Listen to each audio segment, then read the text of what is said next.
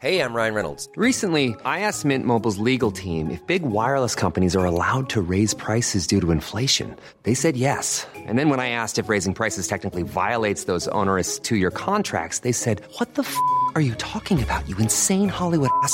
So to recap, we're cutting the price of Mint Unlimited from $30 a month to just $15 a month. Give it a try at mintmobile.com slash switch. $45 up front for three months plus taxes and fees. Promo rate for new customers for limited time. Unlimited more than 40 gigabytes per month. Slows. Full terms at mintmobile.com. Noticias. El Heraldo de México.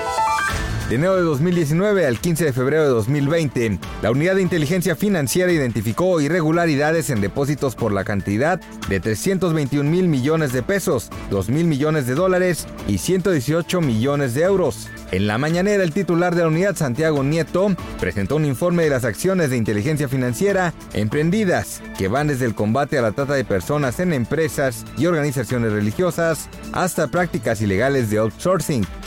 El presidente de Perú, Martín Vizcarra, anunció este viernes el primer caso de coronavirus en el país y aseguró que el Estado no va a escatimar recursos para combatir esta epidemia que se extiende por todo el mundo. El primer caso es un hombre de 25 años que se encuentra estable y que viajó recientemente a España, Francia y República Checa. El presidente Andrés Manuel López Obrador anunció que cuando un beneficiario acabe su beca de capacitación del programa Jóvenes Construyendo el Futuro y no encuentre empleo, va a poder solicitar también un crédito del gobierno del autoempleo.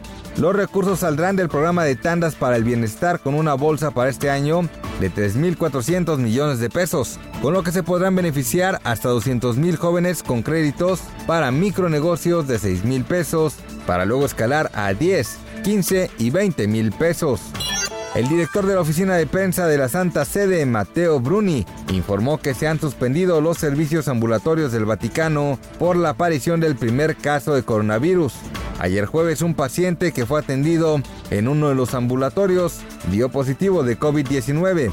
A pesar de la suspensión, los servicios de urgencias continuarán en funcionamiento. Noticias. El Heraldo de México.